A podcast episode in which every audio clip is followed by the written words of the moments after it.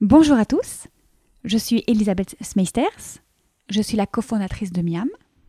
Traiteur holistique, nous accompagnons les entreprises vers une alimentation saine et durable. Alors si notre slogan est Le bonheur passe par une bonne alimentation, ce que je crois infiniment juste, l'alimentation n'est pas le seul vecteur de la joie. Bienvenue sur État de Flow, des conversations inspirantes pour trouver notre état de flow.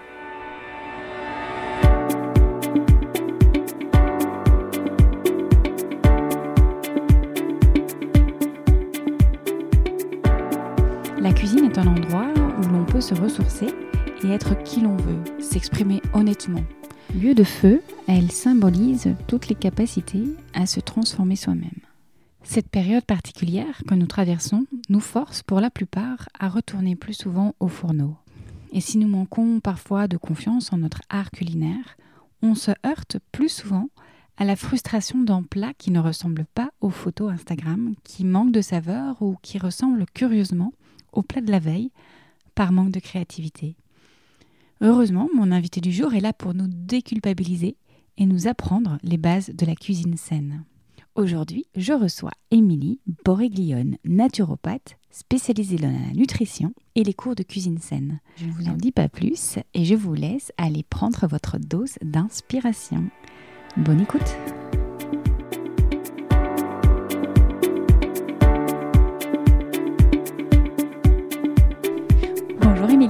Bonjour Elisabeth. Merci d'être venue jusqu'à nous. Bah merci à toi de m'avoir invitée. Tu es naturopathe spécialisée en nutrition particulièrement. Tu animes de nombreux stages de cuisine à Bordeaux. Ouais. Mais tout ça est le fruit d'une reconversion. Précédemment, tu étais à Paris et tu avais monté ta propre marque de maroquinerie, si je ne dis pas de bêtises. C'est ça. Peux-tu nous raconter un petit peu ce basculement, ce qui t'a fait basculer? C'était loin. en fait, euh, j'ai pas vraiment choisi euh, mon précédent métier. C'était c'est un peu arrivé à moi comme un peu par hasard. Euh, j'avais un, enfin j'ai un papa qui, euh, qui travaillait le cuir quand j'étais plus jeune et qui nous a toujours formés, enfin montré comment faire des choses. Et je me souviens à l'époque, je devais passer des concours l'été et je cherchais un petit job d'été et je ne trouvais pas parce que justement j'avais pas mal d'indisponibilité à cause de mes concours. Et un jour, je lui dis, mais ça serait génial euh, de pouvoir vendre euh, mes créations, nos créations euh, sur les marchés d'artisans. Et en fait, ma première activité a commencé comme ça, donc un petit peu par hasard. Et elle s'est développée au fil des années, au point de devenir une marque, parce qu'au départ, on était vraiment artisans, donc on travaillait ensemble. On vendait nos produits sur les marchés. Et puis au fur et à mesure, bah, ça s'est professionnalisé. Donc j'ai un peu appris euh, ce que c'était d'être un couteau suisse dans, dans son travail, donc euh, communiquer, vendre, faire des salons, fabriquer, négocier, mais je l'ai vraiment fait euh, un peu par hasard. Ce qui était d'ailleurs assez, assez amusant parce que j'étais plutôt très jeune dans ce, dans ce métier-là. J'ai commencé quand j'avais 16 ans. Et, et, à l'époque, je me souviens très bien quand j'en ai, quand j'en ai parlé avec mes parents, on est allé à l'URSSAF pour s'inscrire. Et la dame de l'URSSAF a dit à mes parents, mais donnez-lui 100 euh, euros par mois, euh, voilà, ça sera, ça sera bien. Et heureusement, j'ai toujours eu la chance d'avoir des parents qui me soutiennent et qui m'ont dit, non, non, mais on va aller jusqu'au bout. Et donc ça a quand même été une belle histoire, cette entreprise euh, qui a duré 10 ans. Et puis j'en ai eu marre, voilà, c'était, je pense que j'avais pas vraiment choisi ce métier, je suis allée un petit peu au bout de ce que j'avais envie de faire avec cette marque-là. J'ai aussi découvert ce que c'était euh, les contraintes euh, de la fabrication française, euh, de la concurrence. Donc voilà, il y a cinq ans, je me suis dit j'ai envie de faire autre chose, mais je savais pas du tout. C'était c'était un peu nouveau de me poser vraiment la question de qu'est-ce que j'avais envie de faire au fond de moi. Et puis la naturopathie est arrivée pas par hasard parce que quand j'étais petite, j'étais suivie par une naturopathe. La meilleure amie de ma mère était naturopathe. Et donc j'ai toujours été euh, soignée, accompagnée avec des plantes plutôt naturellement. Je me souviens, elle me faisait des massages, j'avais fait une monodiète, euh, je crois que j'avais 14 ans, ma première monodiète de raisin. Et je me suis souvenue de ça à une période où j'étais à Paris, j'étais fatiguée de cette vie parisienne et j'avais envie d'un peu plus de légèreté, de bien-être. Et je me suis inscrite à une formation euh, de naturo euh, parce qu'il y avait une école au bout de ma rue et ça tombait bien parce que voilà, les créneaux horaires correspondaient. La curiosité à ce moment-là plutôt que vraiment un métier à part entière? Oui, parce que j'avais pas encore décidé d'arrêter euh, mon entreprise, mais je sentais que j'étais essoufflée et que j'avais besoin d'un nouveau souffle justement. Donc c'était l'envie voilà de d'ouvrir euh, de, nouvelles perspectives, mais pas du tout de, de, l'imaginer de manière professionnelle. Hmm. Et donc, tu en as profité dans cet élan-là de continuer euh, ta démarche de changement et d'aller euh, t'installer à Bordeaux, plus proche de la mer, plus proche de la nature? Oui, alors l'installation à Bordeaux, elle est arrivée au milieu de la deuxième année de ma formation où euh, au final, je, bah, ça, ça, a vraiment parlé, euh, cette formation. Je me suis dit, oui, j'ai besoin de plus de bien-être, j'ai besoin de plus euh, me reconnecter à moi. Et je voyais bien que Paris ne me rendait pas du tout heureuse, parce que moi j'étais originaire du sud de la France, donc j'ai grandi dans un village avec un jardin, proche de la nature, et ça faisait quand même dix ans que j'étais à Paris. Et à ce moment-là, donc j'ai dit à mon compagnon, ça serait bien qu'on déménage, et j'ai dû descendre deux, trois fois à Bordeaux pour visiter une amie et j'ai eu vraiment un coup de cœur euh, pour la ville, le fait de la proximité aussi de l'océan. Et on a déménagé euh, quelques mois plus tard on ressent aujourd'hui particulièrement encore plus, parce que toi tu expliques que c'était dans les cinq dernières années. Ouais. Tu as déménagé il y a quoi, trois ans plus ou moins euh, Ça va faire quatre ans et demi quasiment. Mmh. Ouais. On sent que justement sur ces dernières années, il y a un, grand bouleversement au-delà euh, de quelques personnes. Ça s'élargit à une grande quantité de personnes qui commencent à remettre euh, du sens là où elles vont, là où elles sont, dans leurs convictions, mais dans leur métier également, dans leur emplacement, l'environnement dans lequel elles vont vivre. Ben, c'est très important et c'est vrai que dans mon entourage aussi, j'ai des personnes qui ont fait des études euh, assez longues, euh, très chères aussi, et qui malgré tout aujourd'hui se posent la question de où est-ce qu'on va, est-ce que ça a du sens? Je crois que la, question du sens, elle est très importante euh, aujourd'hui, parce qu'il y a un bouleversement sur tous les niveaux, hein, d'un point de vue écologique, d'un point de vue personnel, et c'est vrai que c'est important de se sentir aligné. Et le sens, toi, tu l'as trouvé via la naturopathie Je l'ai trouvé via la naturopathie et surtout déjà de me donner mon sens à moi avant de le donner aux autres. Euh, et je crois que c'est pour ça aussi que dans ma formation, euh, j'avais pas forcément envie dès le départ de professionnaliser ce savoir qui allait m'être donné et de pouvoir déjà me le, me le donner pour moi, euh, me l'approprier, l'interpréter, je pense qu'aujourd'hui, c'est ce qui est le plus important, c'est de, voilà, de s'approprier ce que l'on reçoit au quotidien. Et c'est un premier temps euh, très important. Mm. Et alors, ensuite, tu en as quand même malgré tout fait un métier Et puis j'en ai quand même fait un métier, effectivement, euh, parce que je trouvais que c'était tellement intéressant tout ce que j'apprenais au quotidien. Ça faisait, voilà, ça me faisait tellement de bien, ce, ce nouveau rythme de vie, cette nouvelle écoute, que j'ai commencé en fait plutôt à le partager à mes proches, à mes amis. Et j'ai vu que ça faisait sens. Voilà, j'ai eu vraiment la chance d'avoir des amis très proches qui, euh, qui ont su euh, voilà, intégrer cette information, se l'approprier. Et j'ai très rapidement vu aussi dans leur vie ce que ça pouvait apporter. Malgré tout, je sentais que dans ma formation, on était formé pour faire de la consultation, mais que c'était pas ce vers quoi j'avais envie d'aller parce que je me sentais pas forcément euh, tout de suite euh, légitime euh, à me retrouver en face à face dans un bureau. je pense que ça demande vraiment d'avoir intégré toutes ces notions qu'on en apprend au fur et à mesure des années. En revanche, j'ai tout de suite vu un parallèle hyper intéressant avec l'alimentation du quotidien, parce que finalement, moi, ce que j'ai mis le plus vite en place de tout ce que j'ai appris en naturo, c'est bah, qu'est-ce que je mange, euh, comment je transforme mon panier de courses, comment je transforme mes aliments, comment j'équilibre mon alimentation au quotidien. Donc c'est cette partie-là qui a vraiment euh, qui m'a donné envie d'aller plus loin.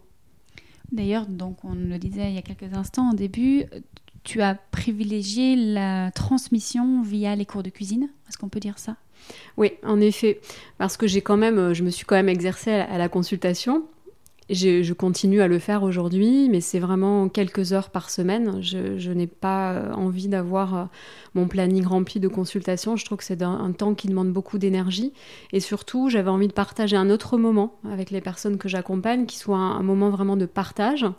Et du coup, les cours de cuisine, c'est vraiment chouette pour ça parce qu'on se retrouve autour d'une thématique euh, voilà, qui nous parle tous, manger, bien manger. Et du coup, en cuisine, euh, on, met en, finalement en lien avec la théorie et la pratique.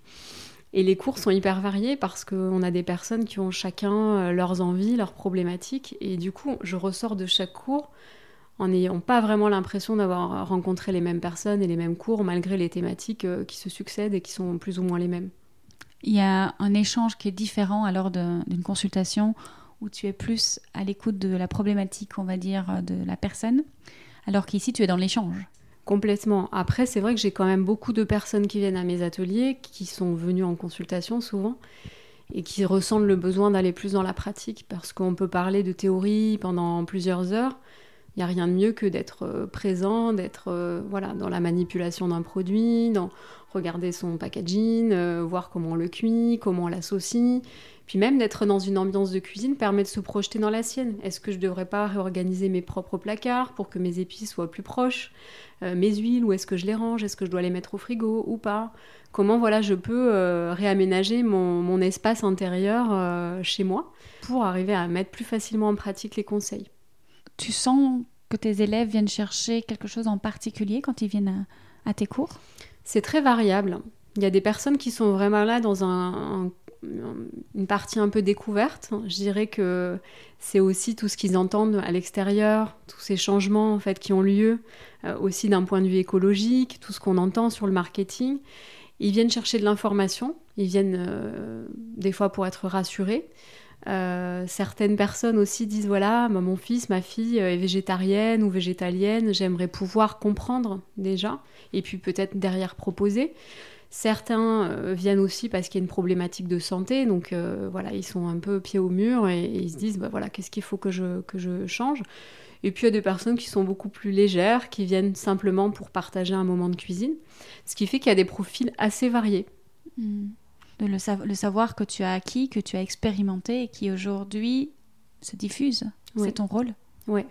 Bah, en fait, j'ai vraiment découvert que je me sentais vraiment à ma place dans, cette, euh, dans ce rôle de transmission, que je me sentais vraiment à l'aise euh, de pouvoir animer euh, des ateliers et justement d'être dans l'interaction.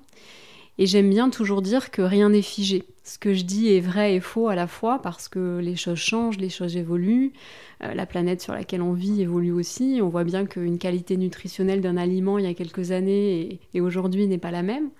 Donc finalement, c'est plus être dans cette interaction euh, et dans le fait de pouvoir voir des gens évoluer, prendre leur envol, parce qu'ils sont en confiance, ils se sentent rassurés, euh, ils se sentent guidés. Hmm. Et puis il y a toute ta créativité euh, qui peut aussi fleurir à travers ces ateliers. J'ai l'impression que tu, tu, tu, en profites pour créer les ateliers qui te plaisent, sur des thématiques qui t'intéressent, à aller creuser, à aller t'inspirer. Bah, disons que moi, ce qui m'intéresse, déjà, c'est la saisonnalité. Je trouve que c'est hyper euh, intéressant de, voilà, de, s'adapter euh, aux saisons qui, qui arrivent euh, chaque, tout le temps. Et donc ça, c'est ma première source d'inspiration. Et ce qui est assez amusant, c'est que quand j'ai changé de, métier, on m'a dit, mais tu vas perdre cette partie de créativité. Voilà, où j'étais vraiment dans un métier très manuel, où il fallait créer de nouvelles choses, de nouveaux modèles, de nouveaux coloris. Mais pas du tout. En fait, pour moi, la cuisine, c'est vraiment un prolongement de cette créativité-là. Euh, je trouve qu'il y a vraiment du lien. J'ai l'impression qu'à chaque fois que je crée une recette ou qu'une nouvelle idée euh, émerge, elle est très créative. Et ce que j'aime aussi, c'est l'interprétation que peuvent avoir les gens d'une même idée. Voilà, on se rend compte que chacun va, créer son plat à son image, sa petite présentation. Et ça, je trouve ça hyper, euh, hyper beau et touchant.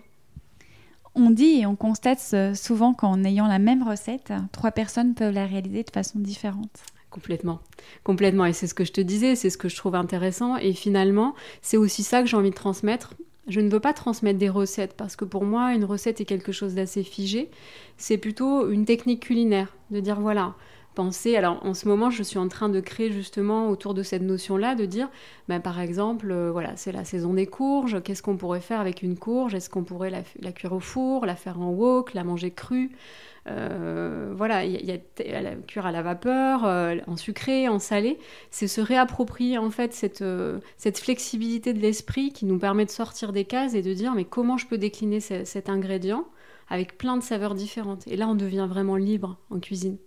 Libre, autonome aussi avec sa santé, avec son assiette Complètement. C'est vraiment de, transmettre aussi que la santé, euh, c'est quelque chose dont on a la responsabilité euh, individuellement et que par l'alimentation, on va gagner en vitalité. Donc plus on aura de la vitalité, plus on va pouvoir mettre en place des choses dans sa vie. Donc finalement, c'est un cercle vertueux.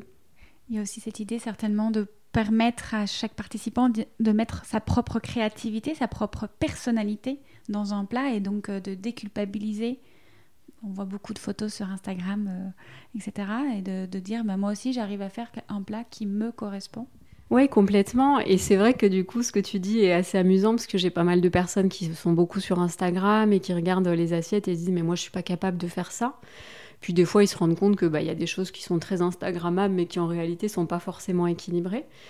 Et ce que j'aime bien aussi dans les ateliers, c'est que des fois, on se trompe, voilà, on oublie un ingrédient ou on a fait trop cuire. Euh, voilà, on fait des erreurs et c'est très intéressant. Je préfère qu'elles arrivent au moment de l'atelier pour justement désacraliser un petit peu euh, le fait qu'on peut se tromper en cuisine et se rendre compte qu'il y a toujours des techniques euh, pour revenir et pour trouver une solution pour que le plat soit quand même très bon.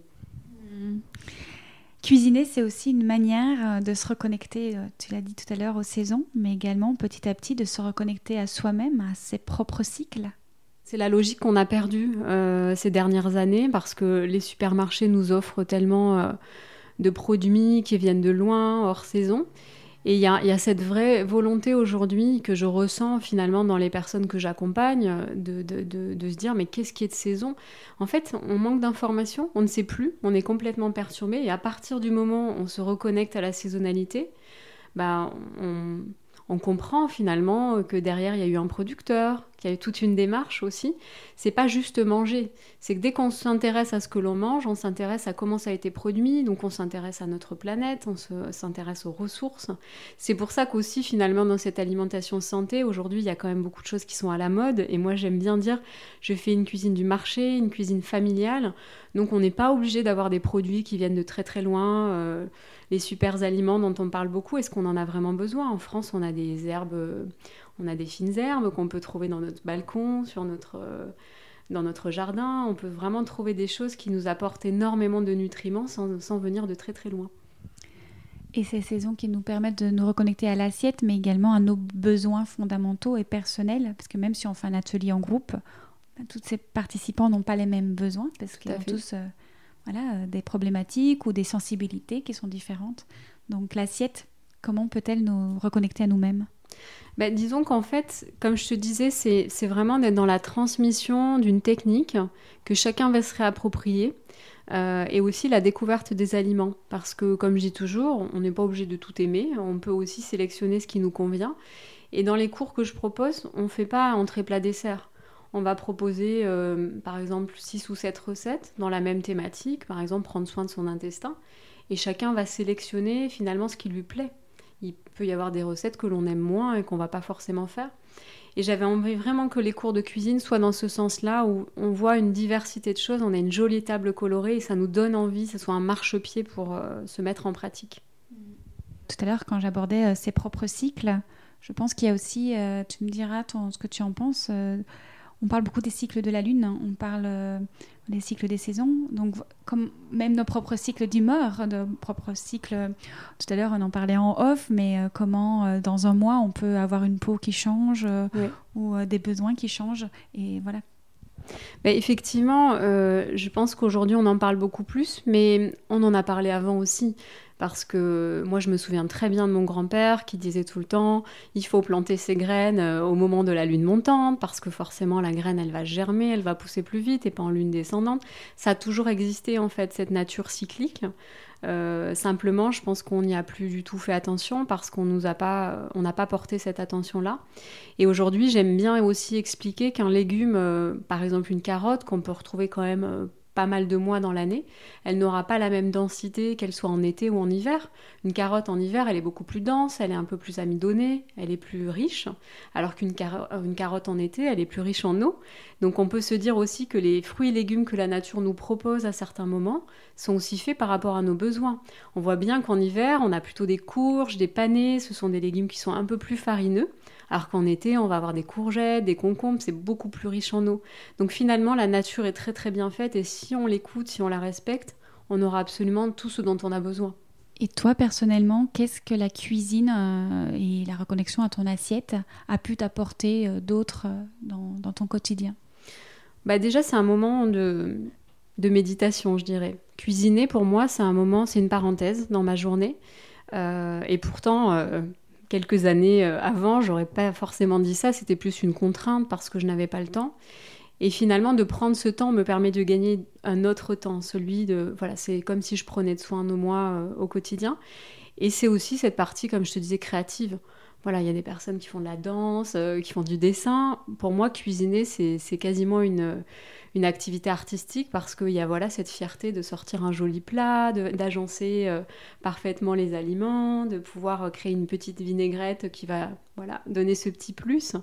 C'est vraiment ouais, un moment de contemplation finalement. Mm. Tu viens de parler de Cuisiner, c'est méditer. C'est le titre d'un livre. Je mettrai les références parce que je ne me souviens pas forcément de l'auteur là tout de suite. Un livre qui parle justement en quoi cuisiner peut nous aider à, au-delà de juste se nourrir, ouvrir les sens. Voilà, par exemple. Mm. Oui, effectivement, moi quand je cuisine, c'est vrai que déjà il y a le toucher. On a vraiment tous ces sens qui s'ouvrent. On a un légume, on a, on a un toucher. Euh, forcément, c'est rugueux, c'est lisse. Euh, par exemple, je, sais très bien que moi, quand je pèle une, courgette en été, je trouve qu'il y a un côté un peu visqueux euh, de la courgette que je trouve toujours assez surprenant. C'est un peu comme le curcuma, c'est orangé. Après, il y a l'odeur aussi qui peut changer à partir du moment le persil quand on lave du persil tout de suite l'odeur ça embaume euh, la cuisine après il y a le goût parce que moi j'adore goûter quand je cuisine hein, c'est un petit peu euh, ma problématique souvent j'ai plus trop faim parce que j'aime bien goûter pendant que je cuisine Enfin, voilà, il y a, y, a y a euh, il y a vraiment aussi voilà, ces couleurs qu'on associe ensemble. Donc finalement, c'est une ouverture de tous les sens. Et je crois que finalement, la santé, elle passe par l'ouverture des sens. Oui, parce que pour ceux qui nous écoutent et qui finalement peuvent se dire Ah, mais moi, j'aime pas cuisiner, c'est redonner aussi euh, le goût de cuisiner. Oui, puis pas imaginer que cuisiner, c'est de la grande cuisine. Ça peut être des choses, des, choses très simples finalement. Euh, et c'est vrai que par rapport à ça, on a quand même une carence euh, éducative hein, sur l'alimentation, sur les familles d'aliments. Euh, moi, je le vois beaucoup parce que j'ai des personnes qui viennent me voir pour végétaliser leur assiette, qui est quand même un sujet d'actualité. On s'interroge beaucoup là-dessus. Et finalement, qui ne savent pas quelles sont les alternatives à la viande, au poisson. Et qui d'un coup, bah, ils se disent, mais il y a un monde des possibles qui s'ouvre à moi. Et c'est très intéressant. Mais ça demande un petit effort parce que, effectivement, c'est des choses qu'on aurait pu apprendre euh, dès la maternelle ou même dans la cuisine de ses parents. On n'a pas tous cette chance euh, d'avoir ça. Moi, j'ai eu cette chance dès toute, toute, jeune de faire la soupe avec mon père, de faire le gomasio, enfin d'avoir déjà des produits euh, un peu différents. Et je me souviens que mes amis disaient oh, chez toi, c'est toujours très bizarre ce que l'on mange parce qu'on mangeait du riz complet, du gomasio, des légumes vapeur, on avait des huiles différentes. Donc j'ai eu la chance dès, mon plus jeune âge d'avoir été initiée à ça.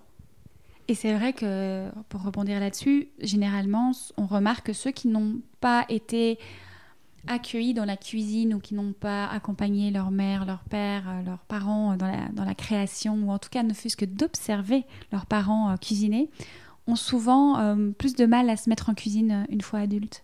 Puis il y a un manque de confiance. souvent, moi, j'ai des personnes qui me disent dans certaines ateliers Ah, mais moi, je cuisine très très mal. je leur dis Mais il n'y a pas de bien ou de mal, c'est vraiment avoir la curiosité euh, et de se laisser guider, mais d'avoir cette curiosité de dire bah voilà, euh, ça peut rater, mais avant de créer une, recette, moi j'ai des associations qui marchent pas forcément bien, mais c'est quand même hyper subjectif, c'est une question de goût c'est quand même très très rare euh, voilà, de, se dire ah, vraiment c'est très très mauvais. c'est vraiment une question de palais et chacun a un palais différent. Et puis quel apprentissage également on peut faire en voyant comment deux ingrédients ou trois ingrédients peuvent former et sublimer une assiette, et puis comment aussi les ratés peuvent nous en apprendre davantage. Complètement. Et comment on peut réitérer C'est comme quand on monte une entreprise. Oui, c'est ça, exactement. Mais c'est vrai que ce que tu disais, deux, trois ingrédients, moi, c'est aussi mon challenge, c'est d'avoir des recettes avec peu euh, d'ingrédients. Parce que j'ai toujours trouvé ça très frustrant de voir une recette où il y a beaucoup d'ingrédients et on se dit oh, on n'en a pas la moitié, donc tant pis, c'est raté, je ne vais pas faire cette recette. Donc on se bloque finalement avant même d'avoir euh, commencé. Mais oui, il y a, tout un tas de choses à explorer euh, dans les associations et je trouve ça super qu'aujourd'hui dans les écoles, de plus en plus, il y a des semaines du goût. Mais euh, voilà, ça ne va pas souvent assez loin. J'ai l'année dernière travaillé pour euh, l'association Greenpeace hein, qui justement milite pour végétaliser les assiettes à l'école. Et on voit qu'il y a quand même un gros blocage aujourd'hui et qu'aujourd'hui végétaliser signifie ne pas mettre de viande mais du coup remplacer par des œufs ou du poisson alors qu'en fait on a une belle palette de légumineuses qui s'offrent à nous, qui sont des produits qui sont vraiment très bons pour la santé, mais qui sont aussi très goûteux, qui permettent d'être euh, en sucré, en salé. Et ça, euh, voilà, il y a encore beaucoup de personnes qui, n'ont pas découvert euh, ces ingrédients-là. Est-ce également une, une voie vers la curiosité? C'est-à-dire que plus on en découvre et plus on a envie d'en découvrir. C'est infini.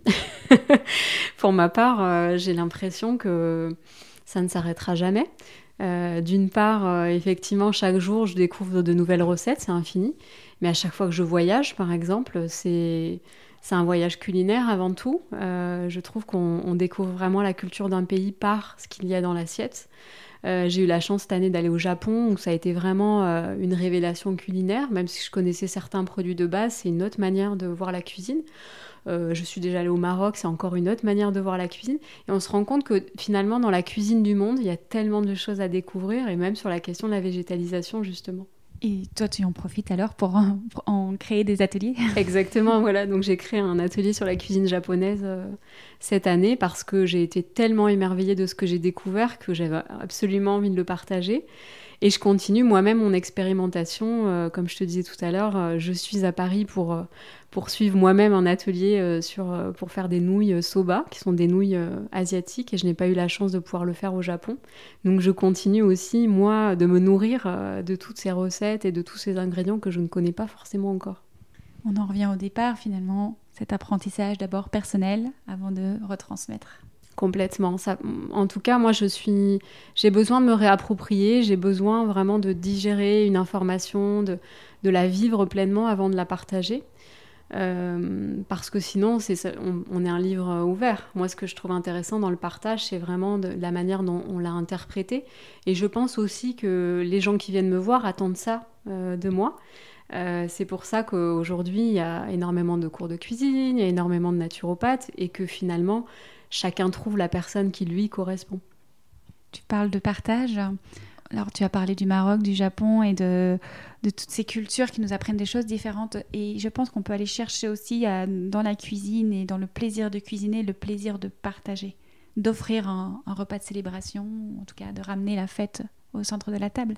C'est complètement lié. Le partage est une continuité finalement de, ce plaisir euh, de pratiquer parce que finalement c'est c'est final... je trouve qu'il y a quelque chose de très maternel euh, dans la cuisine, c'est vraiment d'offrir euh, aux personnes euh, autour de soi de l'amour, du temps aussi, parce que ça représente du temps, de sélectionner les aliments, de les transformer. après, je vois bien quand même aujourd'hui qu'il y a un petit blocage hein, sur cette notion de partage, notamment sur, sur ces nouveaux modes alimentaires, où les trois quarts des gens ont l'impression de de finalement se sentir un peu euh, un peu bloqué parce que justement il y a des incompréhensions. Voilà, on dit bah mon fils est végétarien donc euh, il ne comprend plus ma façon de cuisiner.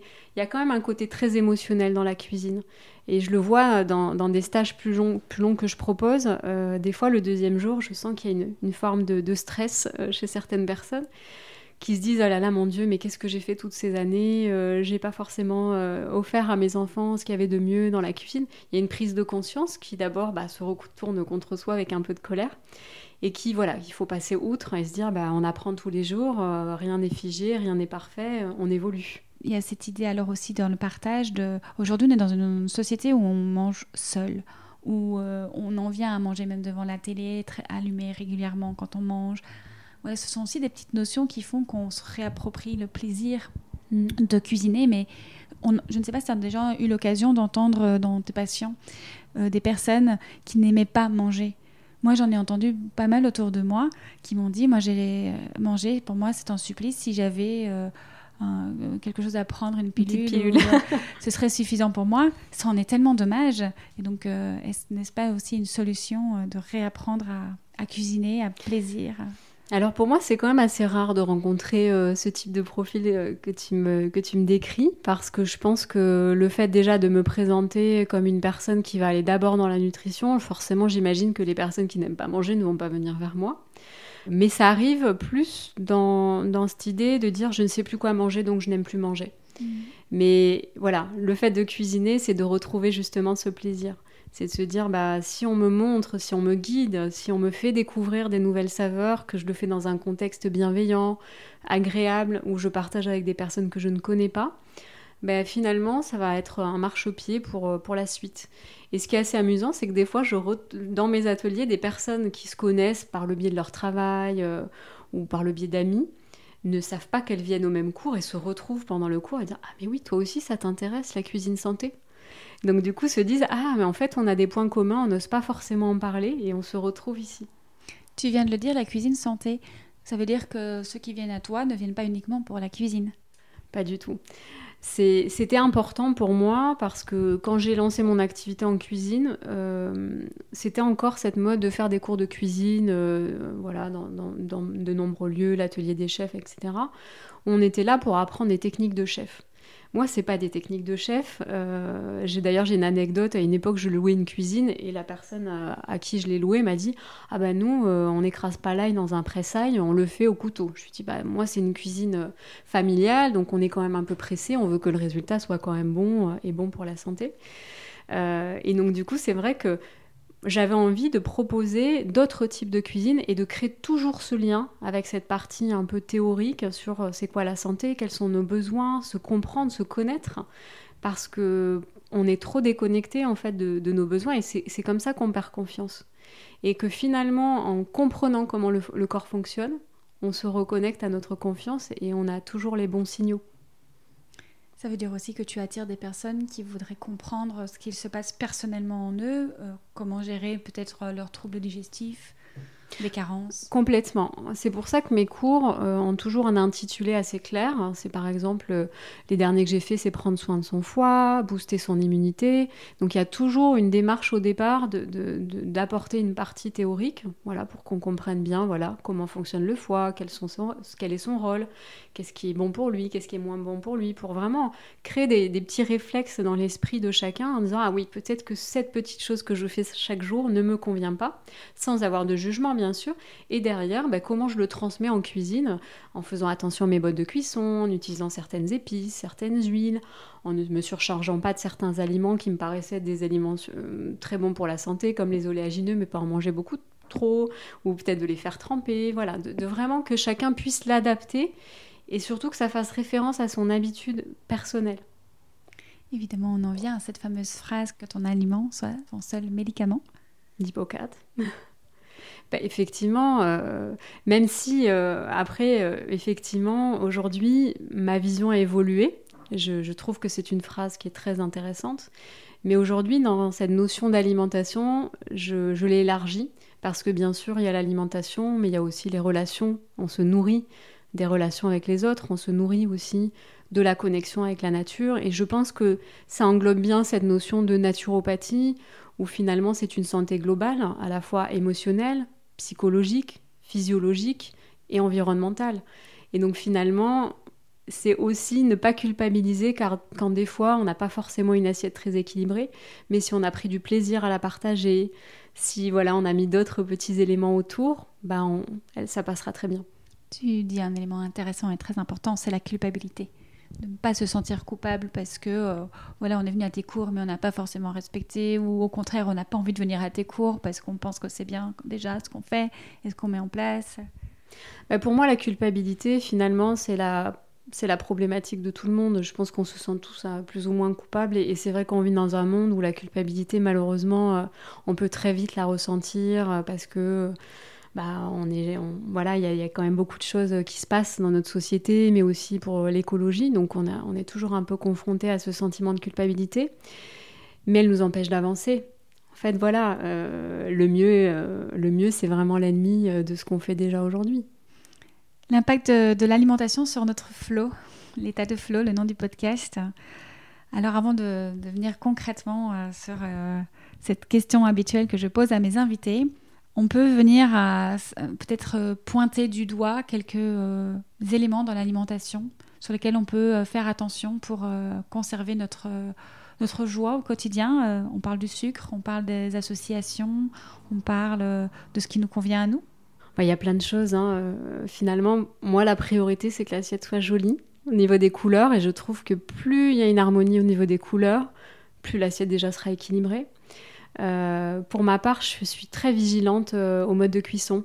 Euh, et sans rentrer dans les extrêmes, parce qu'aujourd'hui on peut entendre en disant, on nous dit voilà, le régime crudivore, le cru c'est ce qu'il y a de mieux. Je pense que c'est important de s'écouter, de se respecter, mais d'être quand même attentif à cette partie-là dans la cuisine, parce que c'est finalement un prolongement. Voilà, je, respecte aussi la personne qui a cultivé ce beau légume euh, bio euh, de qualité. Dès que je vais le mettre dans, ma cuisine, je vais essayer de ne pas euh, voilà, le, complètement le détruire. Donc moi, je suis vraiment attentive à ça. Et dans les modes de cuisson, il y a plein de choses. La vapeur, l'étouffé, le cru, on peut faire beaucoup, beaucoup de choses. Les épices, pour moi, c'est très important, les épices, parce que c'est ce qui va finalement amener de la joie et aussi sécréter énormément de choses dans notre corps qui vont faire qu'on va beaucoup mieux digérer et à chacun de les choisir en fonction de ses goûts. Quoi te dire d'autre? Il y a tellement de choses. Effectivement, tu parlais du sucre. Le sucre, finalement, aujourd'hui, est plus quelque chose qu'on utilise pour compenser au niveau émotionnel. C'est pas un aliment à bannir, mais qu'on va sélectionner pour justement nous apporter du réconfort. Je parle beaucoup du sucre comme amenant de la sérotonine. Euh, donc à l'heure du goûter, on peut aussi se faire plaisir avec des aliments sucrés. Et pour ma part, je travaille beaucoup avec la chronobiologie parce que je trouve qu'effectivement l'alimentation peut aussi nous soutenir au niveau de nos neurotransmetteurs et nos hormones et qu'elle peut nous permettre de nous guider justement dans quelque chose de plus flow dans nos journées. Mm. Donc finalement, cette chronobiologie se rapproche beaucoup du flow pour moi. Ah bah venons-y. L'état de flow, selon toi, quelle serait ta représentation de l'état de flow? Ben finalement, c'est d'avoir des journées sur lesquelles euh, on, a une bonne, euh, on a une bonne énergie, mais où elle n'est pas constante, contrairement à ce qu'on nous dit. Ben, on a une énergie qui est montante en première partie de la journée et qui va être descendante en deuxième partie de la journée. Et c'est important de le, respecter. Et c'est aussi cet alignement, c'est de se sentir à sa place, au bon endroit, avec une bonne vitalité. Soutenu alors par notre alimentation? Soutenu par notre alimentation, bien sûr, et, par, et avec plein d'autres choses aussi. Vas-y, partage-nous un petit peu ce qui te met toi en état de flow. Bah, en tout cas, moi, euh, mon quotidien, c'est déjà d'avoir ma routine. Ça, c'est quelque chose qui est important pour moi. Euh, j'ai trouvé ça très contraignant pendant des années d'avoir une routine. Mais je me suis rendu compte que c'est ce qui posait un cadre, c'est ce qui me permettait d'être à l'écoute, d'être en vigilance euh, par rapport à moi-même. Et que justement, ce qui m'empêchait d'être dans un état de flow, c'était d'être en réaction au monde et pas en action. Et je trouve qu'aujourd'hui, on, est on est souvent en réaction au monde parce que les mails, le bruit, euh, les gens, voilà, voilà on n'a jamais vraiment de moment de calme. Et donc, c'est me, voilà, me mettre dans des situations dans ma journée où je respire, où je déconnecte mon téléphone, où je déconnecte mes mails, où je me reconnecte à mon souffle et où je me fais plaisir dans mon assiette. Tu te remets au centre? Au centre. L'alignement, c'est le centre. Mmh. Ça te convient de terminer là-dessus? Très bien. Merci beaucoup, Émilie. Merci à toi. À bientôt. À bientôt.